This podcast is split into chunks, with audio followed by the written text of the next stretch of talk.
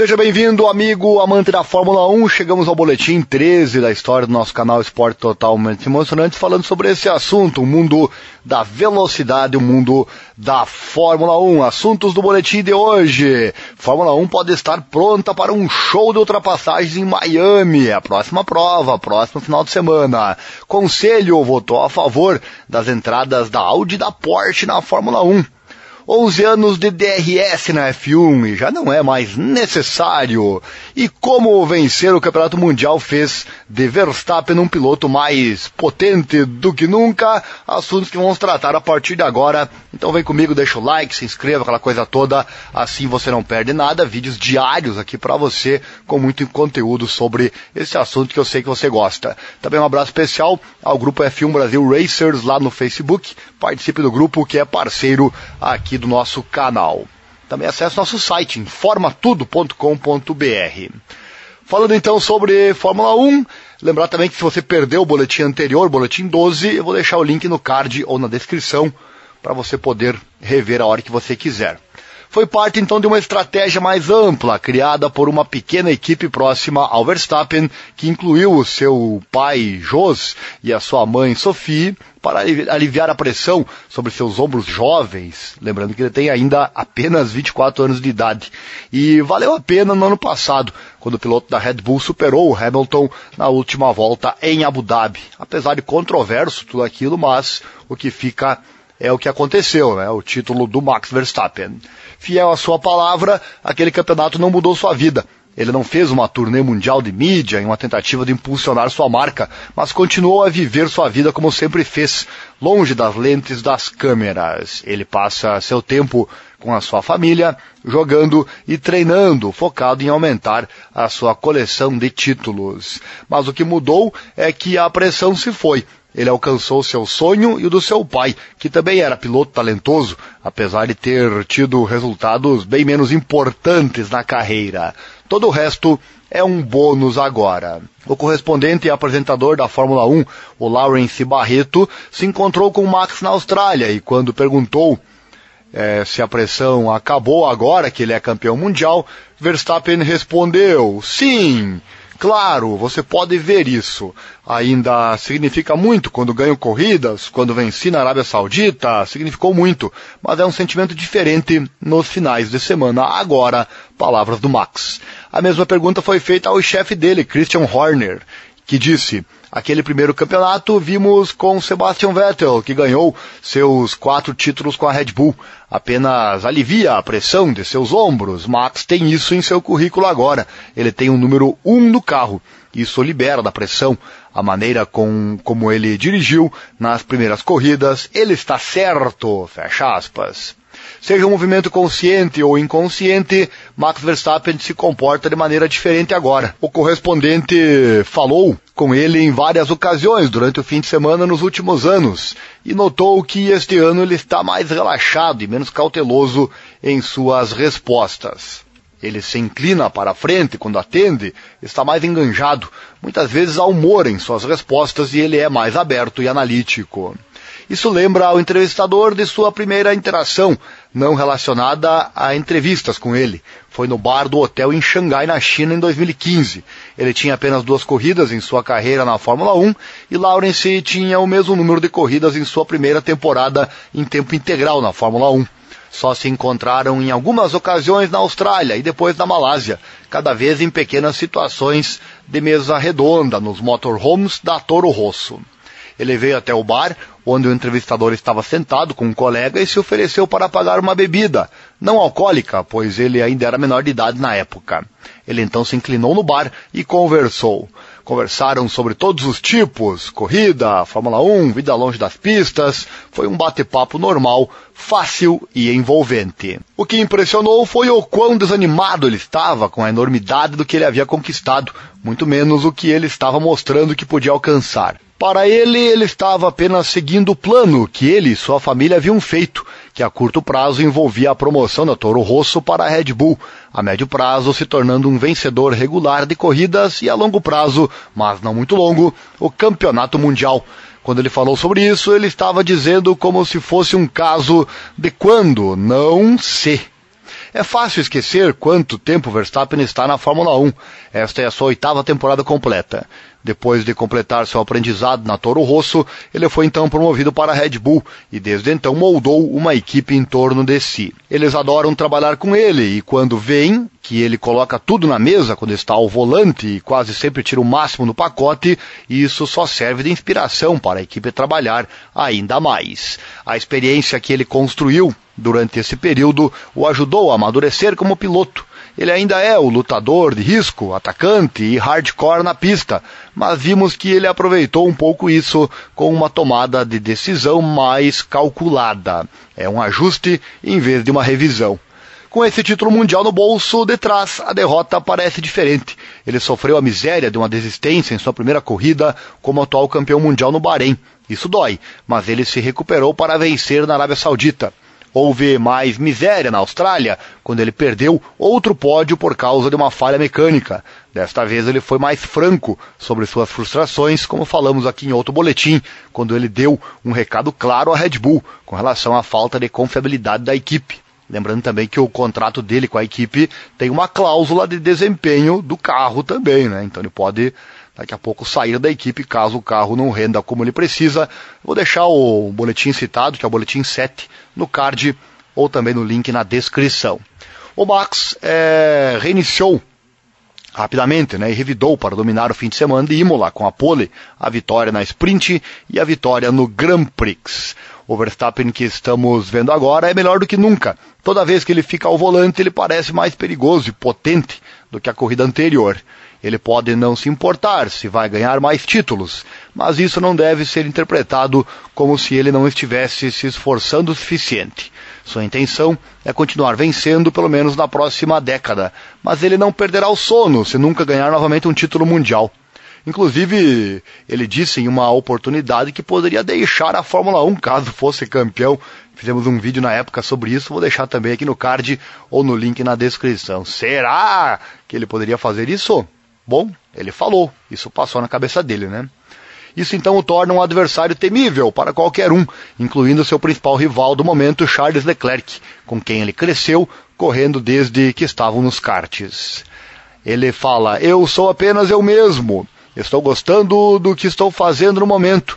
A pressão está desligada. Eu apenas me divirto. Palavras do Max Verstappen. Trocando de assunto, falar do DRS na Fórmula 1. Já fizemos inclusive um vídeo aqui no canal sobre ele. Vou deixar o link no card ou na descrição, caso você tenha perdido. E quando o Drag Reduction System foi introduzido na Fórmula 1 para a temporada 2011, era uma boa promessa para criar corridas mais interessantes, com mais ultrapassagens. O DRS permitiu que os carros corressem um atrás do outro, sem que o ar sujo atrás de um carro destruísse a capacidade de outro carro passar. O DRS permaneceu uma espécie de mal necessário pelos próximos 11 anos, à medida que pequenas mudanças aerodinâmicas encontraram seu caminho pelo grid.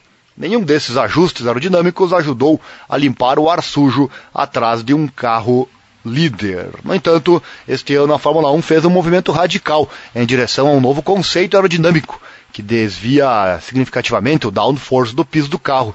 Isso reduz a necessidade de passar ar sobre um carro para criar downforce e, portanto, ar sujo.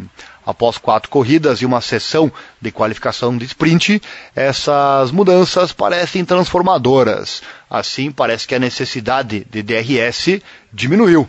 Essa questão de ar sujo é incrível, você não acha, meu amigo? Sem dúvida, né? Estar atrás de um carro, o ar sujo não permitindo você ultrapassar. Isso é algo fantástico, coisas da Fórmula 1. Em Imola vimos os dois lados do que o DRS realmente alcança. Na corrida de classificação de sábado, em Imola, um circuito onde a ultrapassagem é difícil com ou sem DRS, Max Verstappen conseguiu acompanhar de perto Charles Leclerc durante grande parte da corrida. Ele esperou até a penúltima volta para usar o DRS para a sua ultrapassagem e conquistar a pole. Em uma corrida de chuva a seco, no domingo, as emissoras da Sky F1 passaram grande parte da corrida reclamando que o sistema ainda não estava funcionando. Quando ele realmente voltou a operar, os trens de carros que haviam formado voltas antes ainda não conseguiam se cruzar facilmente, pois cada carro atrás do líder do grupo estava aproveitando a mesma vantagem do DRS. Nas corridas em que se espera que o DRS seja o movimento vencedor, a batalha pelo piloto para liderar na zona de lançamento produziu muito drama. A memorável batalha de campeonato do ano passado entre Lewis Hamilton e Max Verstappen foi marcada em parte por seu jogo agressivo com o DRS no Brasil e na Arábia Saudita. Na corrida final, Verstappen foi penalizado após a corrida por sua participação em uma verificação de freio durante uma briga desajeitada entre os dois.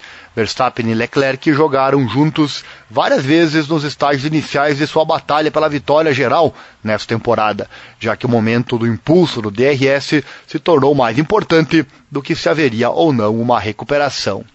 E sim, remover o DRS significa menos ultrapassagens. Isso também significa que as lutas são mais longas, do tipo em que as ultrapassagens se desenvolvem com o tempo e parecem merecidas. Ele preserva os momentos que amamos no automobilismo, os altos riscos de entrada em curva, com uma grande recompensa e apenas às custas das passagens pré-determinadas, formuladas e artificiais que agora temos. Sebastian Vettel já opina sobre isso e disse em entrevista recente que não gostou da disputa entre Charles Leclerc e Max Verstappen pelo DRS em Jeddah e gostaria de ver se novos carros realmente facilitam as ultrapassagens sem o benefício da asa móvel. E vimos muito disso, né? Deixar passar para usar o DRS depois. E agora que esses carros podem correr muito juntos, podemos abolir o DRS? Sim, essa é a resposta. Podemos. Estamos afirmando aqui. E você, o que acha? Aos dois lados da moeda, como dissemos aqui. Por um, certamente vai diminuir a quantidade de ultrapassagens, que todo mundo gosta na Fórmula 1. Mas dois, trará mais ultrapassagens legítimas, aquela que o piloto se esforça para conseguir, porque sabe que não há outra opção mais fácil que hoje se chama DRS. Mas deixe seu comentário aqui na descrição o que você acha sobre esse assunto. E a Porsche e a Audi na Fórmula 1, a Volkswagen também. Vamos falar sobre isso. O presidente executivo da Volkswagen, o Herbert Diess, confirmou que o conselho de administração do grupo votou a favor da entrada da Audi e da Porsche na F1 em 2026. Embora a confirmação oficial do compromisso dos dois fabricantes com a Fórmula 1 ainda esteja pendente, Dias endossou o plano em um vídeo do YouTube, enquanto falava com moradores da cidade de Wolfsburg, onde a Volkswagen está sediada. Já trouxemos um vídeo bem explicativo sobre a chegada da Volkswagen na Fórmula 1, vou deixar o link no card ou na descrição para você rever a hora que você quiser. E durante a reunião, o executivo alemão foi questionado sobre o plano do grupo de ingressar na elite do automobilismo e disse que o sucesso global da Fórmula 1, juntamente com o início de um novo ciclo de regulação de motores em 2026, proporcionou à Audi e à Porsche uma oportunidade oportuna de ingressar no grid. Ele disse, olha só, abre aspas, a Fórmula 1 está se desenvolvendo de forma extremamente positiva em todo o mundo.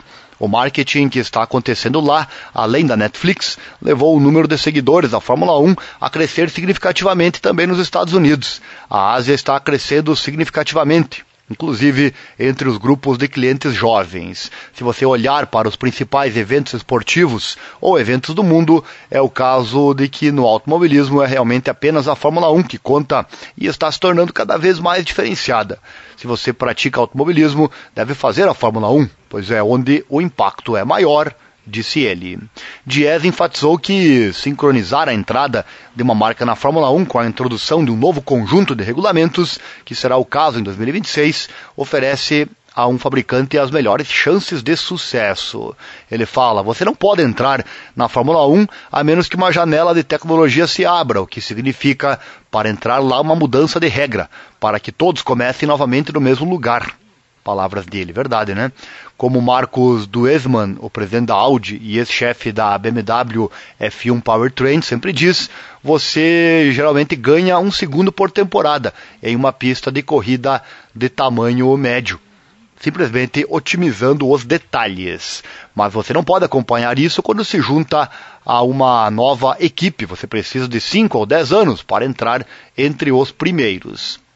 Em outras palavras, você só pode entrar a bordo se tiver uma grande mudança de regra. Isso está chegando agora e também na direção de 2026, quando os motores serão eletrificados em uma extensão muito maior, inclusive com combustíveis sintéticos. Isso significa que você precisa de um novo desenvolvimento de motor e precisa de três ou quatro anos para desenvolver um novo motor.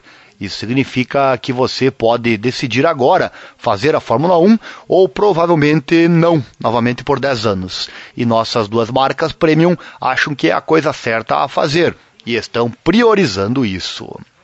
E Dias confirmou que a Volkswagen confiará seus interesses na Fórmula 1 exclusivamente à Audi e à Porsche, o que significa que a marca é, maior, né, a marca dos pais, não terá envolvimento na Fórmula 1. Ele fala: a Volkswagen não estará envolvida não cabe e a marca não vai participar. A Porsche tem que ser a marca de carros mais esportivos do mundo. Então a Porsche tem que fazer automobilismo. E você chega à conclusão: se a Porsche faz automobilismo, a coisa mais eficiente é fazer a Fórmula 1. Você quase tem que colocar uma marca de verificação nisso. A Audi é uma marca muito mais fraca que a Porsche. Ela não pode exigir um preço tão alto. A Audi realmente tem o melhor argumento para a Fórmula 1, porque tem um potencial muito maior para a marca. Eles estão se movendo para os segmentos mais altos para competir com a Daimler. E então, a Audi também terá um caso em que eles dizem que isso faz sentido. A Audi também transfere 4 ou 5 bilhões por ano para Wolfsburg e também transferirá mais com a Fórmula 1 do que 100. Então você simplesmente fica sem argumentos. Você pode dizer, mas eu não acredito na Fórmula 1, mas há bons argumentos que dizem que a Fórmula 1 vai crescer, mesmo no futuro. Porque você deveria restringi-los se eles estão entregando mais dinheiro?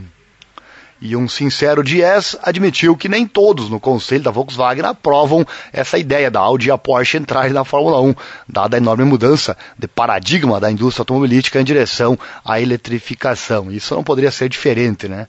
Obviamente, em um conselho sempre haverá quem vai achar errado essa entrada, que não é barata, né?